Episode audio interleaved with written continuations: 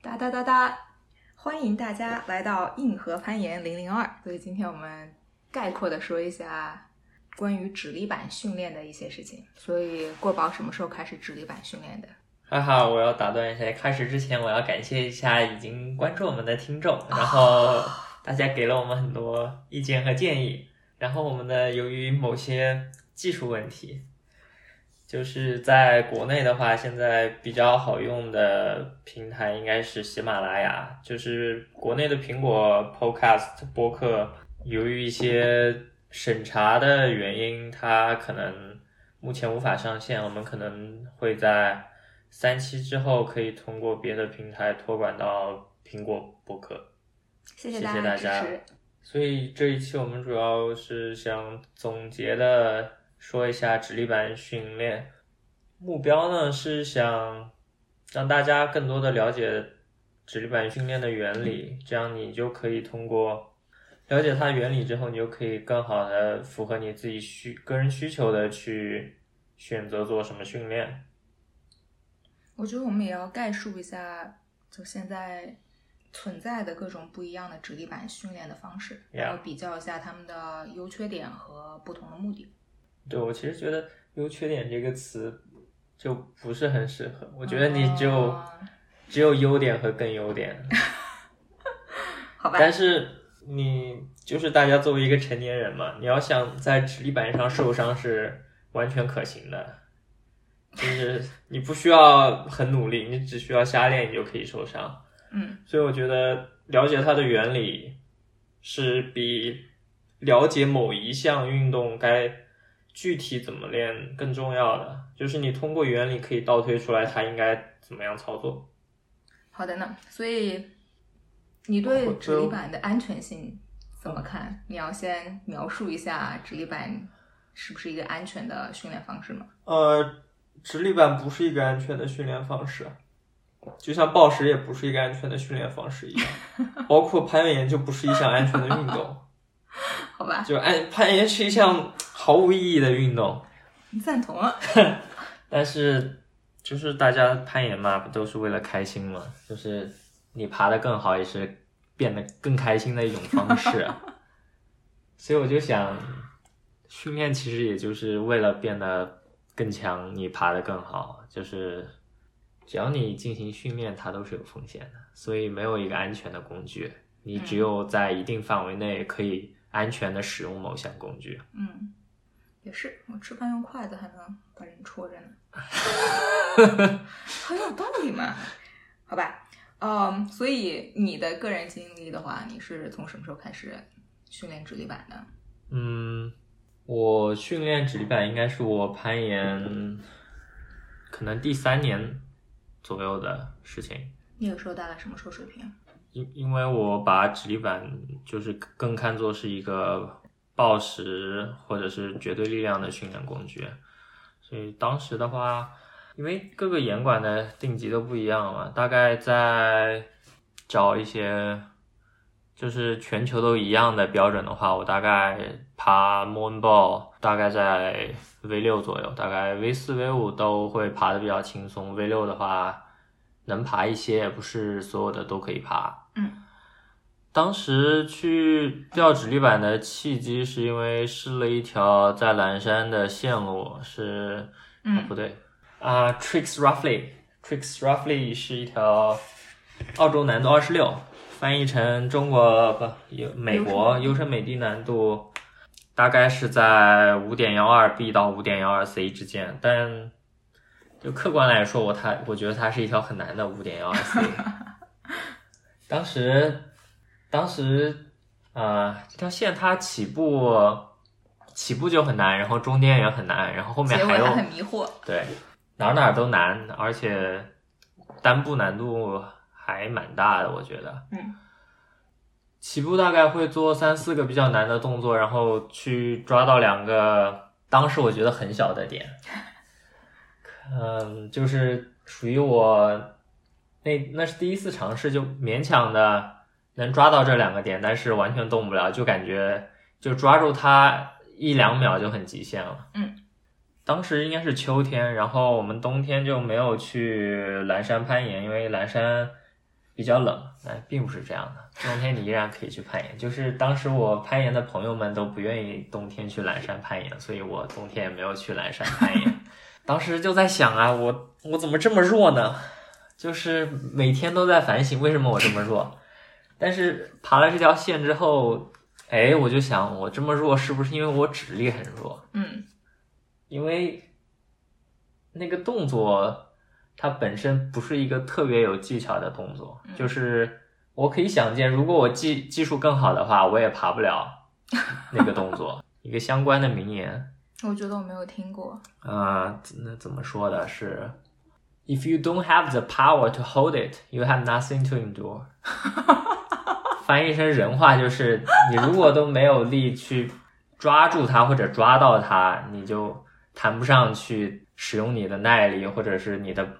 力量耐力去继续攀爬了。不给机会，我当时的感觉就是，我这个抓都抓不住，是爬不了。所以那个冬天就练了指力板，可能其实也就练了不到两个月吧。嗯每次去岩馆之前，先热身，嗯热完身之后先吊指力板，吊完指力板再爬线或者抱石。嗯，就是我从现在回想起来，他我第一次吊指力板，嗯，就肯定不是最优的。我觉得你按照自己适合找到适合自己的方式，然后逐步优化的一个过程。嗯，有一个摸索过程在里面。对，我现在想起来，那时候的可能最大的误区是我每次都是从 half crimp，就是半锁握，每个除了小拇指之外，其他食指、中指、无名指都是九十度嗯，然后没有大拇指。嗯 half crimp，我好像当时的每次的情况都是从 half crimp，然后一两秒，然后就变成了 open crimp，啊，就是 chisel。就食指食就食指就会慢慢打开了。嗯，也就是说，在你训练过程中属性发生了变化。对我觉得它可能从目前的角度来看，它不是一个特别良好的习惯。嗯具体原因我们在具体讲到每一个训练的时候再说。嗯也是另一个很有趣的一点，因为当时我是想爬一条二十六，嗯然后因为冬天我们去了一个温暖的场爬线，嗯，然后刚好在那次爬线就顺便爬了几把，就爬了一条很暴食的二十六幺二 BC 嗯，这样子。然后就再也不想回去爬那个好难的。那那其实不是，在我回到蓝山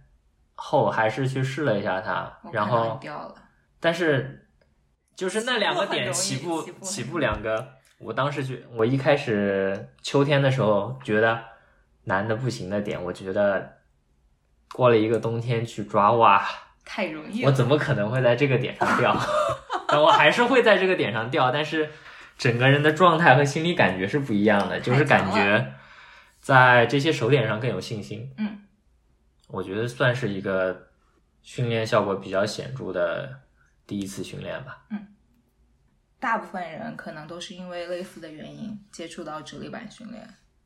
但是我觉得因为今年情况比较特殊，所以有很多小伙伴其实并不是因为觉得自己直立成为了瓶颈才开始直立板训练的，而纯属是因为攀岩馆没有开门，在家里实在是太难受了，然后又想要保持一下自己攀爬的能力，所以购入了直立板，把直立板训练加入到自己的日常训练套餐里面。我觉得这个可能就跟我当时开始直立板的契机比较类似。哦，你是滑雪把腿摔断了？对， 就是因为去年摔断了腿，在家除了躺在床上以外，就也不到处走动吧，所以就 被过保赠送，哦，不对，被过保借了一个直立板，然后大概掉了一下，纯粹是为了保持一下自己对攀岩的热爱。嗯， 你觉得有变化吗？ 呃，你说有变强吗？我觉得当时那个那个训练周期肯定还是看到变化的，但本来当时的目的就不是真的变强。我觉得在我没有爬的时候，直立板训练起码是保持了我原有的水准，所以还挺好的。但是就是因为我觉得是因为这样的情况，导致于我们需要在聊直立板训练的时候，既兼顾一这个比较有经验的想要突破自己瓶颈的攀岩者，也需要科普一下这些因为各种各样的原因购入直立板、想要做直立板训练的直立板训练不太熟悉的攀岩的朋友。嗯哼，然后想要给大家推荐一个 A P P，啊，完全没有收广告费，但是内心比较感激这个 A P P，就是 Creamed，可能很多小伙伴也知道，它拼拼写方式是 C R I M P D，大家可以去搜一下，我不太确定是不是每一个区和或者是是不是不同的手机都可以下载到这个 A P P，但是它是一个。呃非常容易操作的英文版的记录，呃各种训练，特别是直立训练的一个小程序。嗯，它比较适合直立训练，但就是里面有很就各种都有吧。嗯它从力量训练、什么核心训练嗯到拉伸、都会有。对，它就有一些已经设定好的计划，然后就比较适合你根据它已经设定好的这些计划，啊、做一些做一些训练，然后打卡，然后它就会帮你记录一下进展训练的过程。没错，有时候记录是很重要的，就是特别是直立板训练是一个非常容易被量化和记录的事情。你这个转折好生硬啊！那你再来一遍呀，嗯您继续。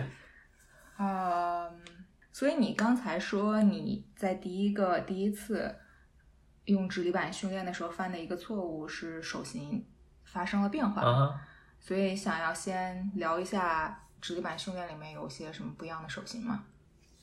最常见的是 half crimp，就是嗯除了小指，其他三指是九十度，然后不用大拇指。嗯。然后其次的话，可能就是 open crimp，你的食指和你的小指都是伸直的，然后中指和无名指是九十度。嗯。之后可能是叫 three finger drag or three finger open。嗯它基本上就是你只用食指、中指和无名指，而且是食指和无名指相对更直一点，然后中指的话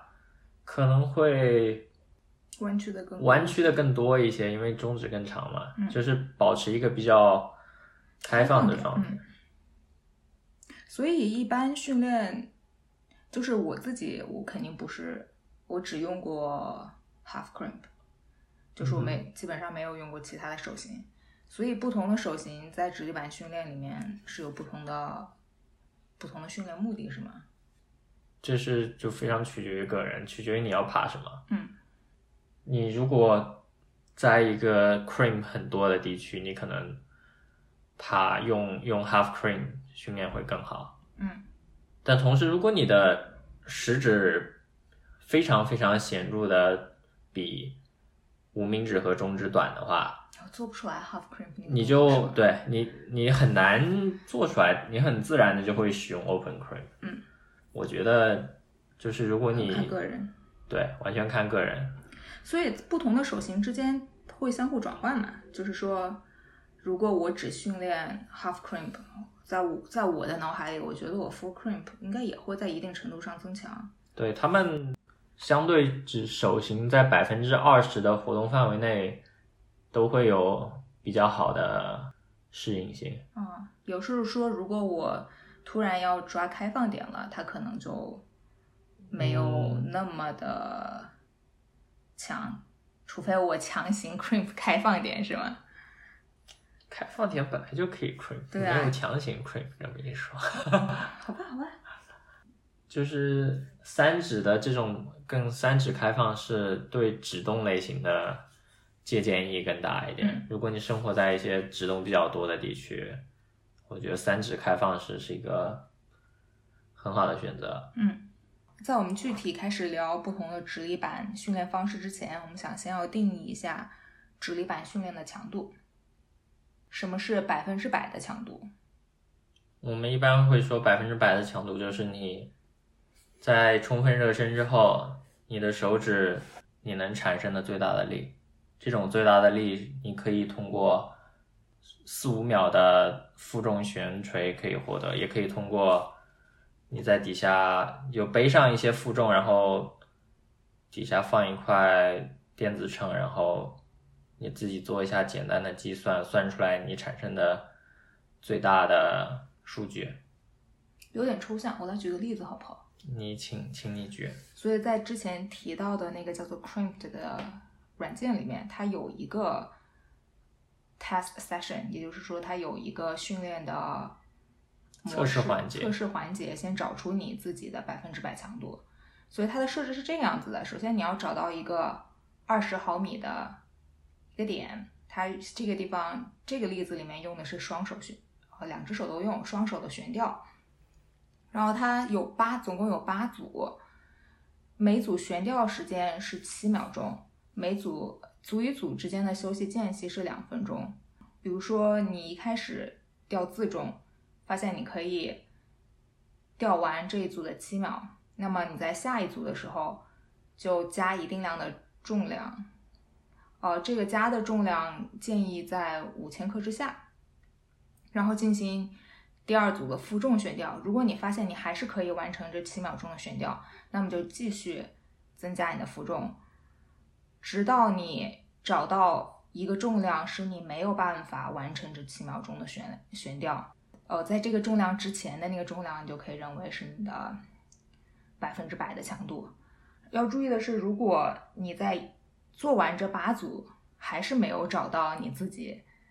的最大重量的话，那么你今天就结束你的训练，找下一天重复这个这个训练，直到你找到你最大的强度。然后你可以通过这个强度，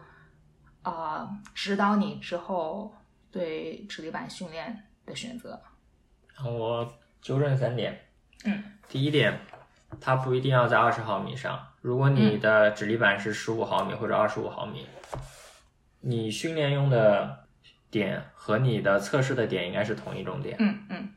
就是这是个例子。如果你需想要用二十毫米的训练的话，你就用二十毫米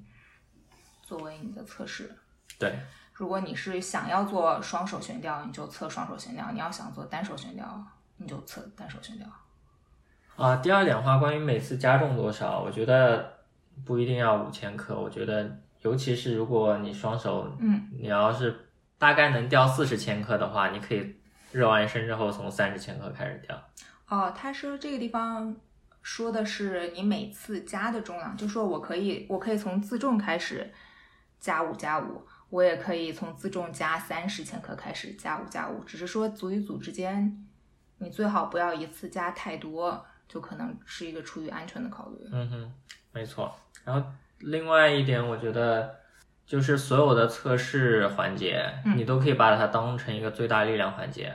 嗯我觉得在这个环节之前四十八小时和后四十八小时就不应该再插入其他最大力量的环节。啊，就如果你今天测试失败了，你不要明天试，你至少要至少要后隔天一试，或者是隔两天、隔三天再试。嗯，最大力量的训练就一般负担会比较大对你需要四十八个小时以上来恢复。嗯，好，那我们其实已经说到了最大力量训练，嗯，所以想从最大力量训练开始吗？我嗯我我还有还有，就是总体的一个关于你要进行训练的原则。嗯，一个是相关性，就是你不管是攀岩或者是跑步或者是滑雪，嗯，你做的训练和你的项目有关吗？这个关系大吗？就是你训练前要问你这一点，啊，第二点的话是渐进性，就是你要不断提高你的负重，就是它这个负、可能是每一周提升零点五千克，嗯这是一个比较夸张的手法，因为你自己的体重波动每天都能一两千克。嗯一是你要一直在提高自己，就是提高负重；第二的话，你是要间隔性的，你要要休息，要有一些容易的训练和难的训练的一些交替的使用吧。嗯还有我们在上一期讲到了，你吊指力板为什么会变强？嗯就是一是你的神经适应能力提高了，二是你的肌肉肌腱变得更强壮了。嗯，这主要是对于一个力量训练的来说，对于所谓的 power endurance，嗯就是你在一定时间内持续输出高于一定强度的力的能力。嗯它更多的是一个所谓的代谢适应，就是训练你的系统能在这个范围内开始进行更有效率的工作。嗯然后它就是一个不太适合长期训练的方式，但我们在在底下会具体展开一下。好，那接下来我们来对比不一样的训练模式。首先，过保把直立板训练分成了两大块儿。悬垂式和非悬垂式，悬垂式就是你挂在直立板上，啊非悬垂式就是直立板挂在你上。那先来讲非悬垂非悬垂式嘛，啊，非悬垂是，比如说你去菜市场买菜，你用一根手指提你所有买的菜，它啊本质上就是一种非悬垂非悬垂式的训练。好，非悬垂式训练更多，你可能会看到有人在盐场拿一个便携式直立板，嗯然后他把它固定在脚上，然后手用力在拉，嗯这是可能的一种。嗯另外也有那些专门卖的那种小指洞，啊，然后吊连个什么吊一个石，头之类的，嗯进行训练。就这种训练，它可以是这种等长的 isometric，就是你的手指不动，嗯也有那种会做一些可以手指的伸展的手指弯举嗯这种全幅度的动作。嗯它的一个主要的优点呢，它有它有一些优点吧，因为你悬垂是你手一直是在头顶的，然后对你的肩膀是需要用力保持一定的收缩的，嗯收缩和下压的。嗯就本身它是，如果你不是一个特别强壮的，我觉得它本身对你的肩背的刺激还是挺多的。如果你之前就已经进行了很多训练的话，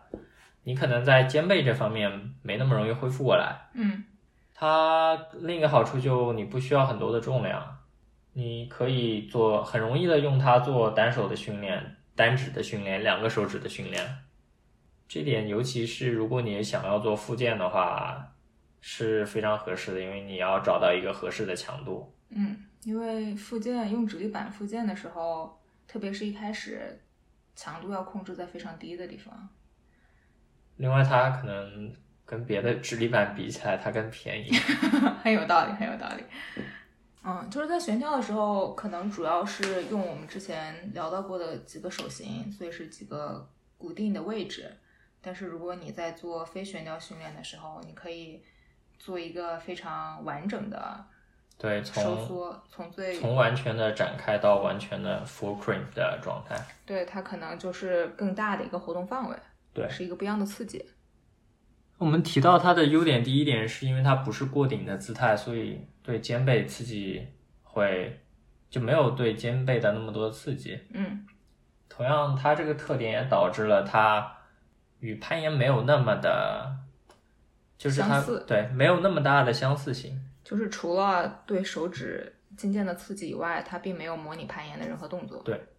另外的话，就是它离心收缩的过程会对肌肉和筋腱有更多的刺激，就是这种刺激是一种好事，也是一种坏事。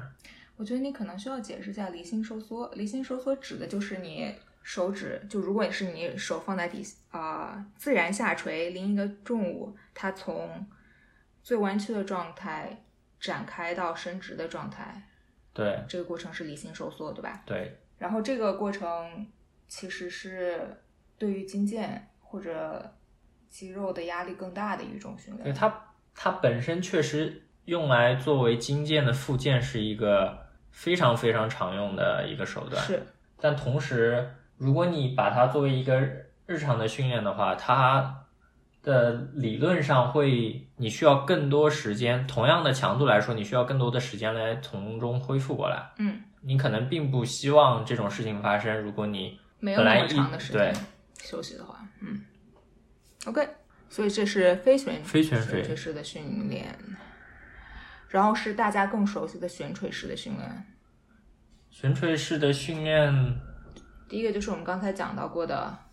对于力量的训练，嗯，绝对力量训绝练。对力量的训练。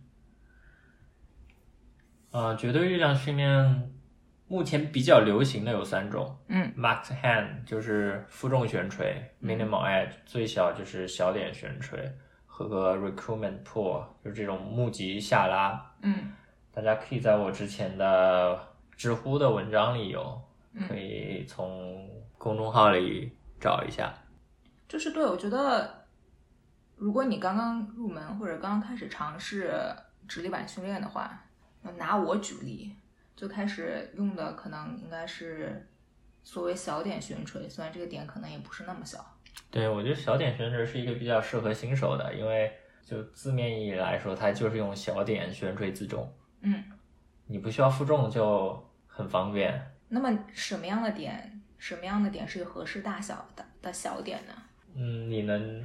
这个按照那个 EVA 那个西班牙的那个做那个攀岩的 researcher，嗯他是 EVA 是一个比较有名的一个训练者，然后他们就是你如果在岩馆里看到那种像洗衣板一样的直立板，嗯就是蓝色、粉色什么的，从大到小，从二十多毫米的点一直到六毫米、八毫米的点，嗯，一排一排的那种塑料的点，嗯，那个就是他他们出的，他们联合参与的一个制作的一个直立板，可以用来配合 EVA 的这个训练计划。它这个计划就是你找一个你可以悬吊十五秒钟的点，嗯然后你在它上面悬吊十二秒钟。哦悬吊四五六种，我觉得这个取决于个人吧。嗯，不行，我要又要又要来拿我举例了。来，像像我们这种弱鸡最适合当给新手当例子了。就是我一开始的时候，应该是在二十毫米或者二十二毫米的点上，目标是做六组十秒的悬吊，组间休息是两分钟。一开始做不到，所以可能一开始大概是在做了七秒的悬吊，六组足尖休足尖休息两分钟，然后慢慢的把这个悬吊时间加到十秒钟。等我能够比较完整的做这个十秒的悬吊之后，我开始加重量，就是少量的加重量，因为从二十毫米的这个点转到一个更小的点，它这个跃迁这个改变有点大，其实不是非常合适。所以这种小点的悬垂，除了比较适合新手之外，它可能也更相对来说更接近野外攀岩吧，嗯因为岩馆的点属于大而 难抓，野外的点是比较小，小而精锐，哦，也不一定，看不一什么定啥取颜取值，决于你去什么样的岩场是，但是总体来说，我觉得关系更大一些吧。嗯那同样是相，因为是相对小点的话，你相对手皮会有更多磨损。嗯这可能更多的是指你可以在二十毫米负重百分之五十的自重和在嗯六毫嗯米负重全自重相比的话，嗯，如果你要需要爬那些很小的点的话，你就改练这些小点。嗯。所以负重悬垂其实跟小点悬垂非常类似，就只是因为呃小点悬垂是通过减小你用的点的大小来达到加强训练强度的目的，负重就是通过你增加的负重的多少来达到增加调整训练强度的目的。然后负重悬垂，你可以把它分为单手和双手，因为单手双手其实还是有一些差别的。嗯单手的话，它更接近于攀岩的姿态，嗯因为你攀岩其实并不是两只手吊在某处，你大部分时候你可能会一只手锁定，单手在那锁住，然后你可能有脚点，然后你去够下一够个下一个点，或者是抓眉反。嗯但是单手的话，它对你的肩背的上臂力量有额外的要求，嗯就一般来说，如果你想吊单手的话，你至少要能单手在单杠上吊一段时间，嗯并且你这段时间你可以保持你的肩胛骨是一直紧一直紧张的状态。嗯如果你一直在练单手，而且频率比较高的话，其实你对你的对你肩背的压力更大压力还蛮大的。嗯，但它的另一个优点就是你可以相对用更少的重量，对，你可能在二十毫米双手能掉六十公斤，嗯你在二十毫米可能单手，如果你是一个六十公斤的人，你估计能加个五六公斤，嗯因为它从整个的神经募集和你的肌肉发力的角度都是还挺不一挺不一样的样的。嗯就是如果你足够强，A K A，我觉得负重悬垂单手负重悬悬垂应该，你如果抱石大概有 V 八嗯的水平的话，可能用单手的悬垂会更方便一些。嗯然后悬双手的负重悬垂可能是最最最最主流的一个训练的方式，嗯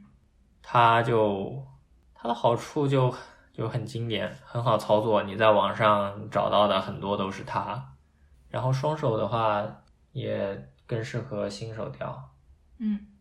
但它的如果用了很大负重之后，它对肘部和肩部也有和单手不一样的压力。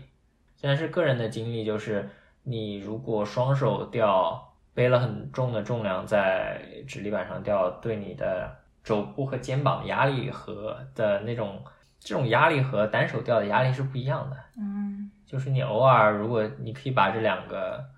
每隔一段时间可以所以交替一下。哦，我还想讲一点，就是就是相对于新手来说，也可以做的一个单手悬垂，他们通常称之为叫 size reduction training。没听过，呃，总体来说就是所谓的双手的指力板训练，通常是从一个指节开始的。一个指节可能每个人不一样，我觉得不同人说一个指节不一样，我觉得可能是从二十毫米到二十五毫米都勉强可以算是一个指节。嗯就大家开始训练，大部分会从这个范围内开始进行训练。嗯就是单手的 size reduction training 更多是从一个比如说三十毫米、三十五毫米的点开始进行单手悬垂，嗯但也是因为它是单手悬垂，所以你必须要有一定的肩背力量。你没有这个肩背力量，你很容易把自己弄伤。嗯所以如果是你是一个中等水平，但但是肩背比较强壮的攀爬者来说，你可以考虑把它加到你的力量训练中。嗯，好吧，哇，那我是不是没说为什么它叫 size reduction？比如说从三十五毫米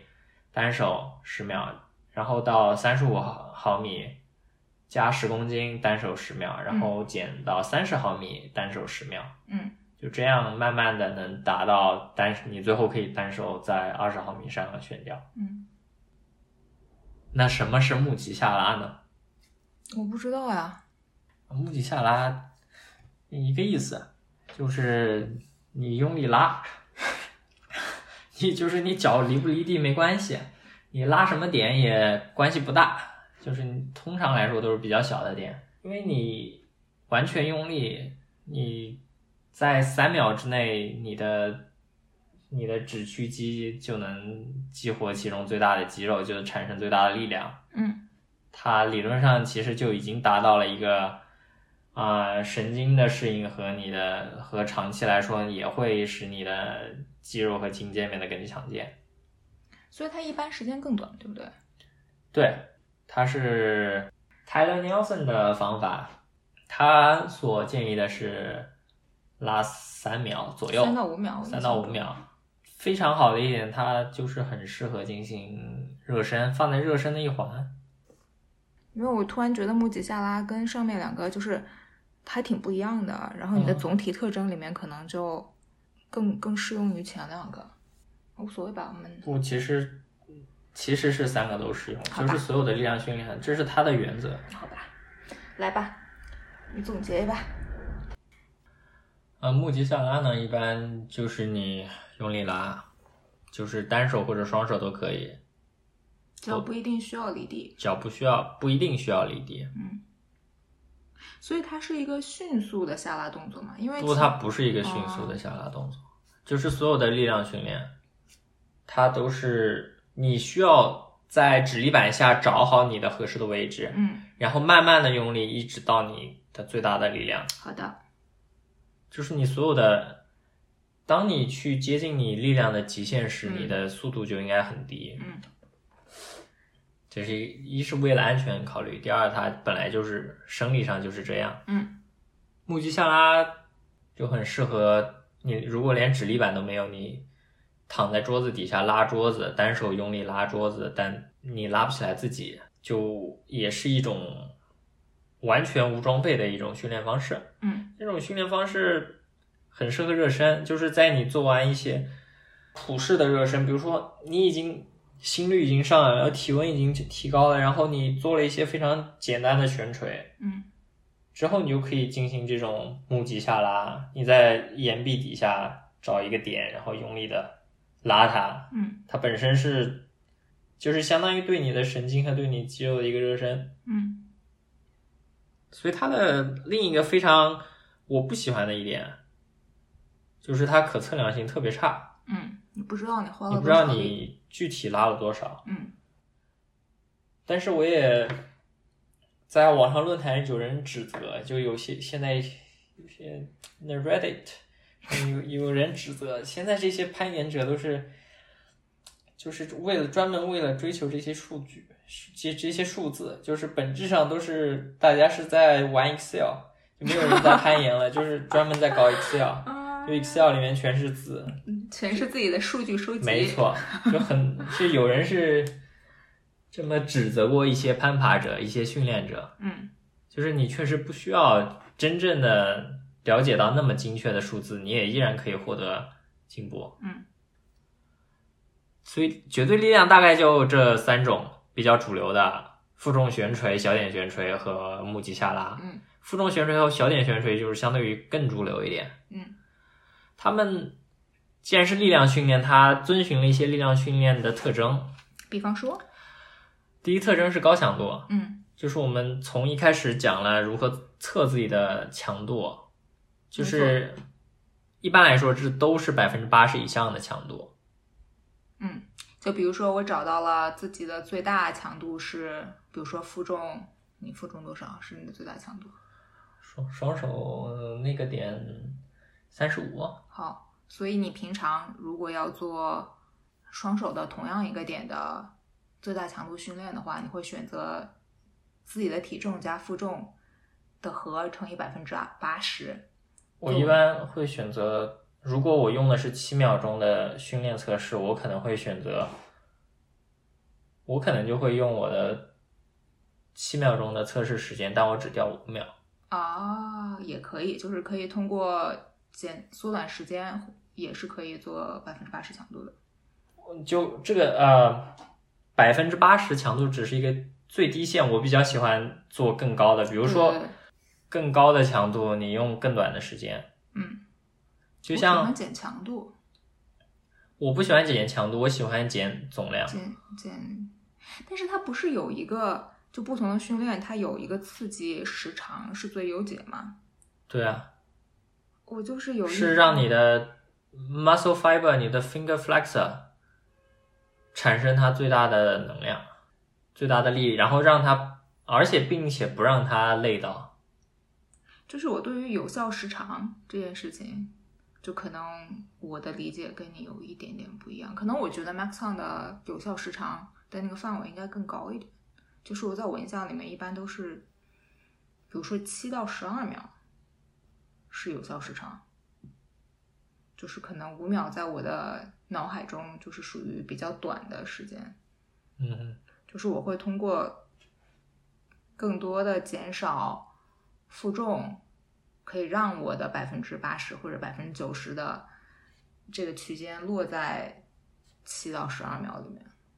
我我和你的理解不太一样的地方是在于，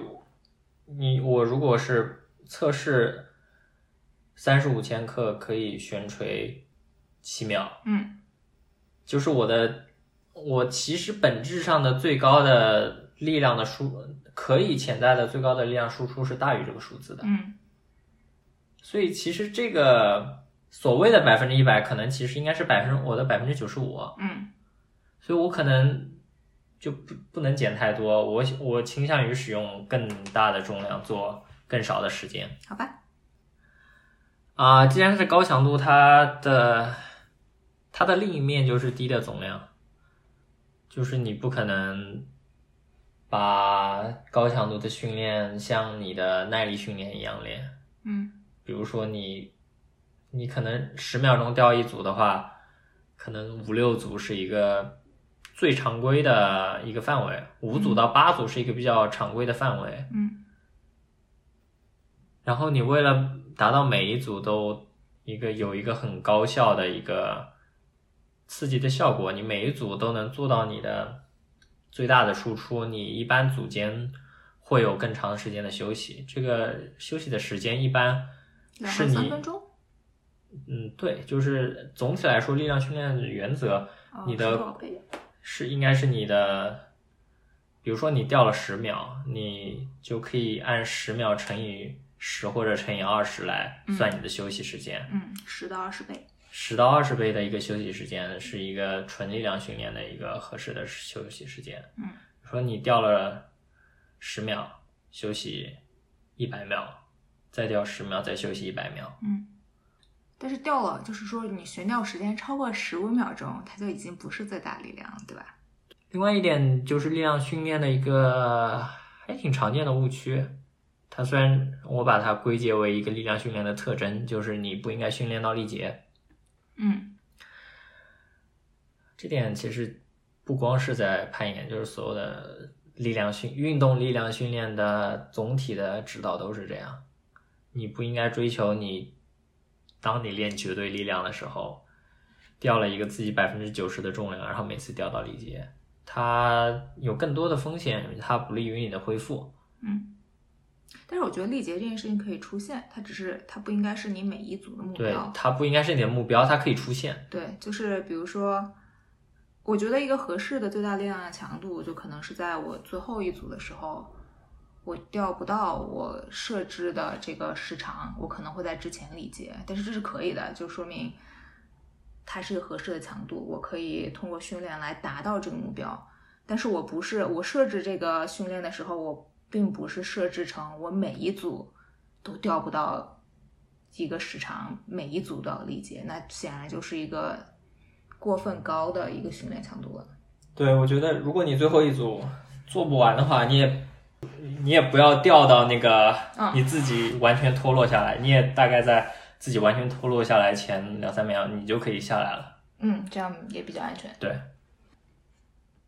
然后除了绝对力量以外，另外一个很多很多攀岩的人都喜欢训练的就是 repeater。 repeater 啊就是三秒挂三秒甩三秒手挂啊不挂挂七七秒秒甩三秒手对挂七秒甩三秒手，对，他训练的是什么呢？它训练的更多是一种功能功能体系的一种代谢能力，它是更多是训练你的小臂能在疲劳状态下依然产生一定的力的能力。是我们平常说的 power endurance 是吗？嗯，就除了绝对力量之外，大家很多在直立板上练的所谓的 power endurance 力量耐力，或者是暴力耐力、爆发力耐力、指耐力。嗯就是大家对它的指代都很不一样，嗯就对它的理解可能也都很不一样。嗯，那它具体的表现形式就是你吊那些 repeater，你悬挂七秒，然后休息三秒，悬挂七秒，休息三秒，然后可能进行四五组一分钟，嗯然后再休息，然后再进行训练。嗯，就他每一组是要重复很多次，然后在一个比较长的组间休息。对它一般来说，它的强度可能有很多种，它有百分之五十强度，百分之八十强度。嗯比如说你掉百分之五十强度，它可能更能模拟你进行那些线路中有二三十个都不是那么轻松的动作。嗯然后你掉百分之八十的重量的时候，你可能更侧重于那些线路中有十个困难的动作，或者暴食中一个比较长一点的暴食，每个动作都不简单。嗯，就是相当于说把这些动作连起来的能力。对，所以他之所以是挂七秒休息三秒，也是呃更多模拟你攀做攀爬动作的时候，每一只手呃抓点的这个时长嘛。对，我觉得是这样。嗯我觉得七三只是一个比较拍大腿式的决定，就是有很多，如果你在网上搜索的话，你能看到五五六六、嗯六十、嗯，六三，就是有不同的休息时间的。那七三比较经典。七三这属于有一定历史吧，大家都这么练，所以我也这么练。因为我之前看到有一个教练就说他分析了很多很多人的攀爬视频，然后记了每一个人每一只手抓同一个点的时候到底花了多长时间，他觉得平均下来六秒左右。哦，那是不是说，哎，如果你是一个暴食者，你想要爬得更快，对，你应该掉， 你应该掉五五或者是五三。那也不会是五五呀。我觉得出手这个动作其实不会花三秒，大部分时候，如果你爬得更快的话。anyways，啊，这种所谓的类似于指耐力的训练，它的一个特征就是，它没有像绝对力量那么大的强度，嗯也没有像你练习纯耐力，你的有氧能力、有氧、你的小臂的有氧能力的那种那么低的强度，它是一个中高的强度，嗯然后一个中高的总量，它是一个在中间的一个东西。嗯它总体来说是一个对你身体负担更多的一个训练，就是你可能练下来更累，然后感到 pump，然后休息很久，然后第二天也累，这种，嗯，所以这种负担比较大的训练，一般推荐你不会进行很长时间的训练，比如说你最多练它练一个月，嗯一般这一个月是在你进行野攀这种赛季比赛或者野攀之前，嗯就是这个相当于一个一种 conditioning 嗯调整，你把你身体调整到一种状态，嗯因为它的强度既没有大到会产生力量训练那样会对你的神经系统、对你的你的结缔组织有那么大的刺激和改变，嗯它也不像非常低强度的有氧那种，你每天都可以恢复过来，你可以每天都练，嗯所以它是一个相对来说没那么经济实惠的一种训练。我的理解是，它不会对你身体的结构发生非常非常明显的变呃改变，但是它可以在比较短的一个时间内内提高你的运动表现。嗯，对，可以这么理解，就是它会产生对你的改变，但把它的成本和收益对比起来，啊它不是那么不是经济适实惠对它不适合长期训练。啊。比如是说，如果我心心目中有一条线路，我有我想要我想要红线了，然后我知道它有几个连续的比较难的动作，对我来说可能把它连贯的做出来有些困难，我可以再去想要去红线的前一个月开始训练这种所谓的 repeater，它可能会对我的运动表现有更大的帮助。对，或者前三周，嗯我觉得这种是一个比较容易找到这种状态的。嗯然后我们就聊到了这个耐力，嗯，也就是说我们是讲直立板训练的时候，其实从高强度，然后慢慢的讲减强度。对，但同时也是从总量啊低组数，到到高高总量高，高总量，嗯大部分人所觉得的耐力，可能其实会更多的放在我们之前讲的指耐力里面，但是我们所说的耐力其实是更低强度的耐力。嗯按照他们一般来说的推荐，都是你百分之三四十的最大力量。嗯，就是这种特性让耐力训练在指力板上，很少见其实，你要足够强到负重自己加很多，你才能在你的那个点上进行耐力训练。啊、就是我的如果不减重的话，对啊我你的如果负不重用滑轮系统减重的话，你很难做这种悬垂式脚离地的训练。对，但你也可以，其实就可以就不记录那么精准。如果你真的想练，你可以脚放在椅子上或嗯者台阶上。找一个脚点，我大概试过几次，但我觉得我不是很喜欢这种嗯令人迷惑的这种操作行为吧。那我觉得就属于如果你真的是像疫情期间哪儿都不能去，只能居家训练的话，是一个选择。对你完全可以这么做。对，但是相对来说，就是正常情况下，特别是如果你不是有很多时间攀岩的话，这个训练因为它需要一个比较大的总量，所以需要更长的时间。嗯哼，我觉得效率来说未必是最高效的，就是我可能一天抽不出这么多时间来做在直立板上做耐力训练。嗯，但无论如何是个选择吧。对，而且如果就非常低的强度，比如说百分之三十的强度，它是一个理论，你可以每天都练的。嗯，它就相当于你每天都走走路，对你来说，对你的身体就有助于你进行恢复。其实啊，但是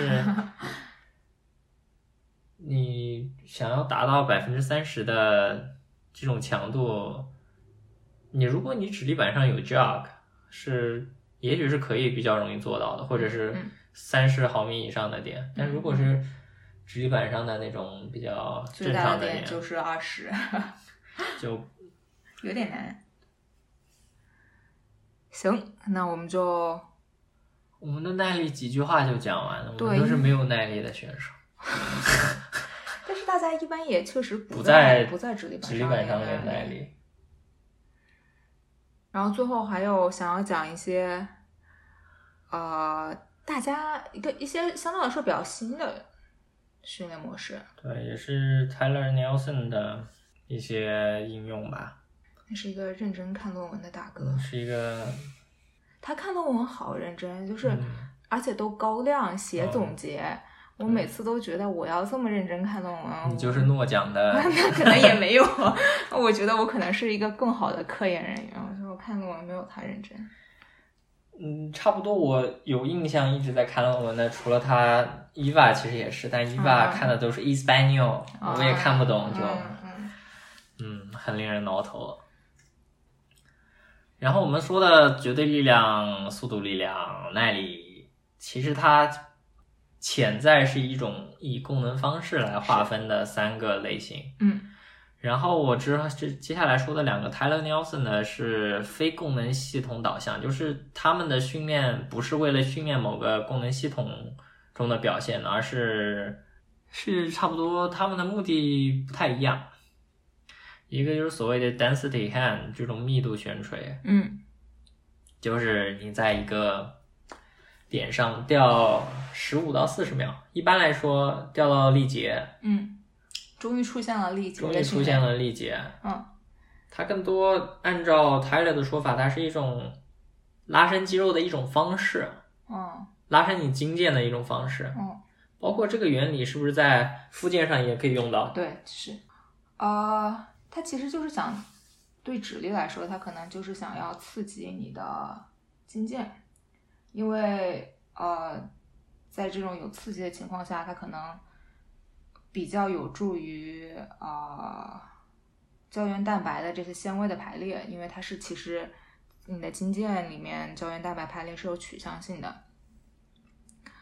所以通过这种时间比较长的刺激，就可以帮助你，就是在有伤的情况下，可能会帮助你的啊、这些胶原蛋白的纤维在正确的方式上排列，形成这一股一股的像绳子一样的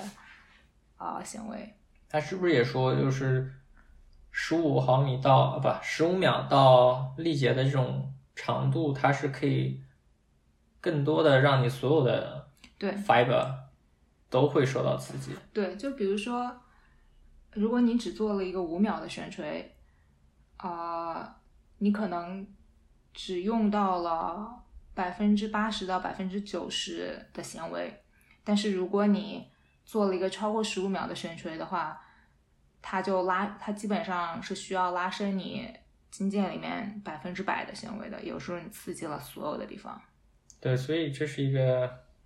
一个非赛季的一个让你健康快乐的成为 climber 的有一个健康快乐的手指的一个一种训练方式。所以它叫 density hung，是因为它可以帮助增加你的纤维密度嘛？他是这么 promote 的，他是他这是这么么鼓吹的这是吧他对他是这么鼓吹的。啊，可以可以，就是我们尊敬的 Alec Horst 教练，他卖的那个嗯一些补剂产品，有一些配套的训练，也会有 density hung 是吗？可能不叫这个名字，但他的用的方式很类似，啊就是用较大的点进行一个较长时间的悬垂。啊 Density hand 就是 Tyler 说的 density hand 一种密度悬垂，更多的是在某个点吊到力竭，那如果调到力竭算一组的话，一般调几组呢？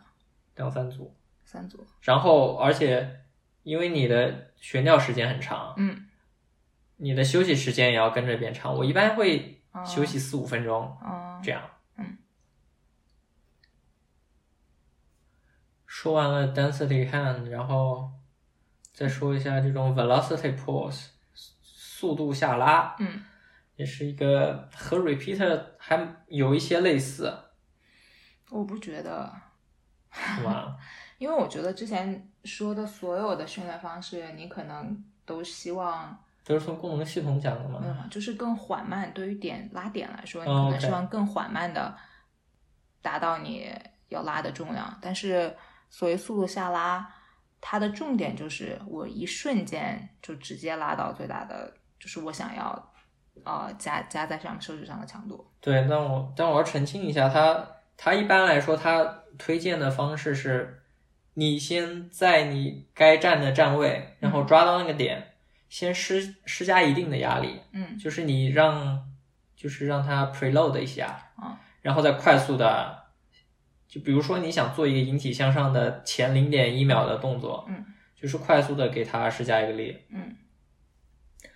就不是从零到百分之百目标，是从百分之十到百分百目标。对，差不多类似于这样。所以它的目的是什么？它是相当于提高你的筋腱的一个刚性，就是在你筋腱的被拉伸的，在短时间内你筋腱被拉伸的幅度很短，但你的肌肉收缩很多，嗯而不是你抓到一个点，然后你筋腱被拉已经被拉伸了很长。其实我我之前我没有认真看，但是我的理解是，听起来更像 that point 的那一瞬间。，对，是他所想要达到的目标就是你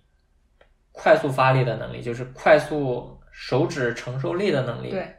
就是非常像攀岩过程当中动态抓点的那个瞬间。就是动态，你去抓了一个小点，对你有的时候你能碰到它，然后你能抓到它，你也可以两只手，如果可以直接抓到的话，你可以从它在在这两个点上悬吊，对但你无法从一个点动态抓到下一个点，对，就是你动态的时候拍不住的能，可能就是因为你这个你无法在零点一秒之内让你的手指抓住那个点。嗯那这两个点呃不，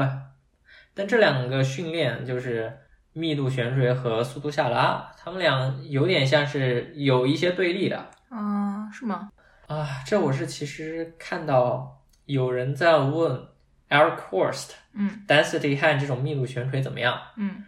然后 Eric Horst 就说它是一个历史悠久的一种训练方式，在所有的其他领域，在附件中也很常用。嗯，但是你在 density hand 的时候，你其实是拉长了你的很多筋腱，嗯你这些筋腱原来的互相的连接被打开了。嗯他们最后会有变，会有更强壮的经腱，更更密的经腱，打散重排嘛。打散重排。但是他又说了，他就不太适合在赛季的时候，或者是赛季前一个月这种时间段嗯。进行，因为他手指能快速快速承受力量，经腱让它不在快速承受力量中被拉伸的一个组成，就是这些经腱之间互相的联系。嗯，那可以理解。就是它的密度密度悬垂把这些联系经常处于一个打散的状态，嗯而这种 velocity pull，它相当于是在提高你的韧带的刚性，嗯所以它和 repeaters 的一个类似的一点就是它更适合在你的攀岩季和赛季前啊进行训练，嗯就是 density 和密度悬挂更多是适合在基础期，比如说啊然后 velocity 就是和速度下拉跟是和你要比赛前一段时间和你要红线前一段时间。就是你想要最高的表现能力之前适合做。那现在就是我们大概是综述了一下所有不一样的流行的直立板训练的模式。我有个问题，你直立板训练的周期一般是多长？我觉得是，首先是跟每个人都不一样，我只能按我自己来说，嗯，我一般好像一直都在吊直立板，就是我一直都在吊直立板，但是我吊的目的不一样。嗯，五月份封全封城的话，嗯然后我十月份才能出来。 举个例子，我可能很伤心，差不多也就是这样五。月、六月、七五月、六月、七月这三个月可能会进行，主要进行力量训练，嗯，因为我出来我知道我的技术已经肯定都已经渣渣渣渣的不行了，就是你与其与其去在那些奇怪的传统线路上让自己身身心受受罪，不如就是出来的时候去暴食。嗯然后越接近解封，你可能越要侧重于这种 velocity，、嗯你的经腱的刚性，这种速度下拉的训练，嗯这些 repeater 这种指指耐力的训练。嗯，那你多久会做一个 test 呢？做一个测试呢？还是你做测试吗？我做测试，这个其实有点有点看感觉，我一年大概可能会测三四次，啊，差不多。然后我一年应该会至少有一两周完全不攀岩。啊，然后你正常训练可能每一个月，对我来说，我可能每一个月会每一个月的开始那一周，我会把我的强度或者我的总量这两个之中选一个去减半。嗯，我一般减的是总量，还有什么要说的？就是我我说的确实是更偏向于一个暴食训练的计划。如果你是一个运动攀选手，你要做一个五个月的训练，比如说你五个月后要去攀岩了， 好惨啊！我可能会在第一个月和第二个月更侧重于纯耐力，就是我可能会更积累我的爬更多动作的能力，就是进行一些相对更简单一些的训练。嗯然后我可能会在第二个月和我的第三个月进行更多的力量训练，就是我会练的更少，但强度更高。嗯，然后到第三个月和第四个月，我可能还是在进行力量训练。嗯但就是说，既然是一个爬运动攀的嘛，就是其实你的耐力训练是一直都在的。我只是说，你除了你日常该耐力训练，就是该正常爬线之外，你可能需要侧重的一些东西，而不是你只应该练这个。嗯等到最后会更侧重于力量的呃指耐力这种 power endurance 做 repeat。嗯，还有一些什么你觉得常见的职业训练的误区吗？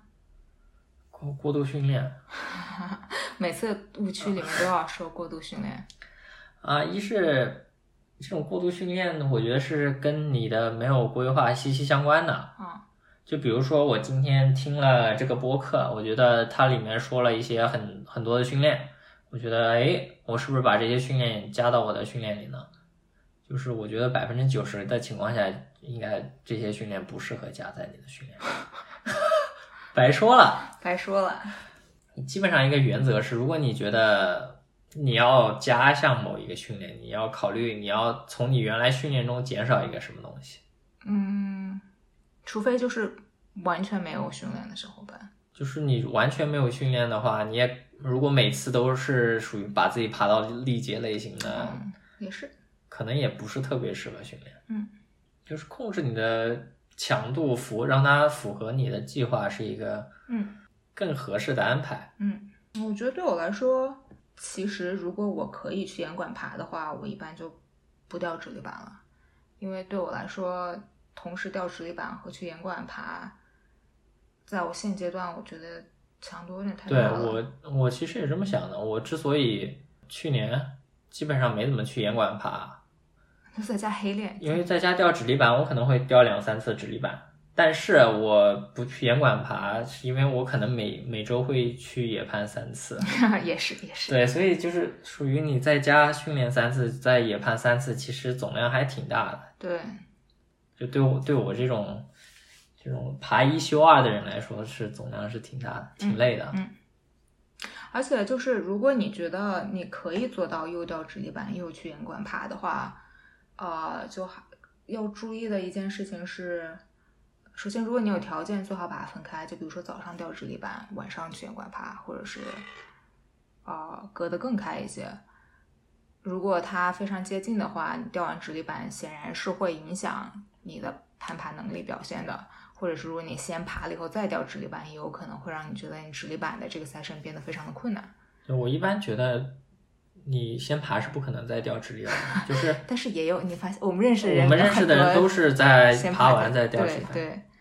就是他们可能把直立板更当做一种玩具，或者是一种把它最后一点耐力榨干的一种东啊、西也。是也是，就总体来说，攀岩是为了为了开心。如果你觉得每次练到精疲力尽很开心，你可以这么做。我觉得嗯嗯，你如果为了变强，然后但你不开心，你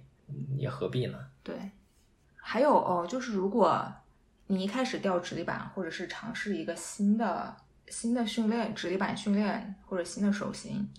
觉得疼痛它是正常的吗？感到疼痛，你该继续吗？要我，我肯定不继续啊。有道理，有道理。然后我就给你鼓掌。就是在你手手没有受过伤，如没有受过伤的前提下，你啊，好吧，百分之九十九的情况下，你感到疼痛，你首先要明白你为什么，你需需要先找到你为什么疼，然后再决定哪里有了出了问题。所以，如果你从来没有掉过直立板，突然上直立板，我觉得，然后感到疼痛，我觉得你哪里做的不太合适了，你可以反思一下了。就是找，首先要找到原因吧。这个太难了，我觉得找到原因简直是一个你需要读个 PhD，就是相关领域的 PhD，然后还有两三年、四五年、七八年、九十年工作经验才能告诉你的一件事。好吧，安全起见，都减就是减少一下强度。觉得疼痛是一个是一个警告，它告诉你哪些地方不太合适了。所以，虽然大家都想迅速变强，不对，大部分人都想迅速变强，但是能够一直健健康康的变强可能更重要。对你一般一般来说，你也不能迅速变强。相比于那种把每次都把自己练到废，然后一直在这种过度训练、边缘试探，边缘试探的这种，就很僵硬。那科学训练的大旗又被你扛起来了呢。我来想想还有啥吗？也就是还有的话，就是如果你真的要进行直立板训练，嗯，或者真的进行某一种训练，嗯，不管是什么训练，你请你不要朝三暮四。啊，呀、这个可能上一期讲到了，就是如果我连续掉两个月直立板会有什么变化？会变强，会变强。但是如果你掉了一周直立板，你用了 minimum edge，用最小的旋小点悬垂，然后下一周觉得，哎，我是不是用 max hand 比较好？然后又换成 max hand，就是你整个的记录和你的训练不持续的话，你就没那么容易看到你自己的成果，你没没那么容易看到自己的成果，你又很难继续坚持。嗯，就没有动力。对，就是如果你确实觉得它不合适，我觉得你在你没有伤痛的情况下，把它坚持一个月之后再换别的，嗯或者你坚持一个月发现其实是有一点效果的。嗯，fuck yeah，我们可以做午饭了。哦我我就说了，感谢大家收听，我们结尾不应该还要说话吗？要哦说啥呀？希望这期关于直立板的小总结对你有所帮助啊！欢迎在评论区进行讨论，我们下期再见。谢谢，阿里嘎多。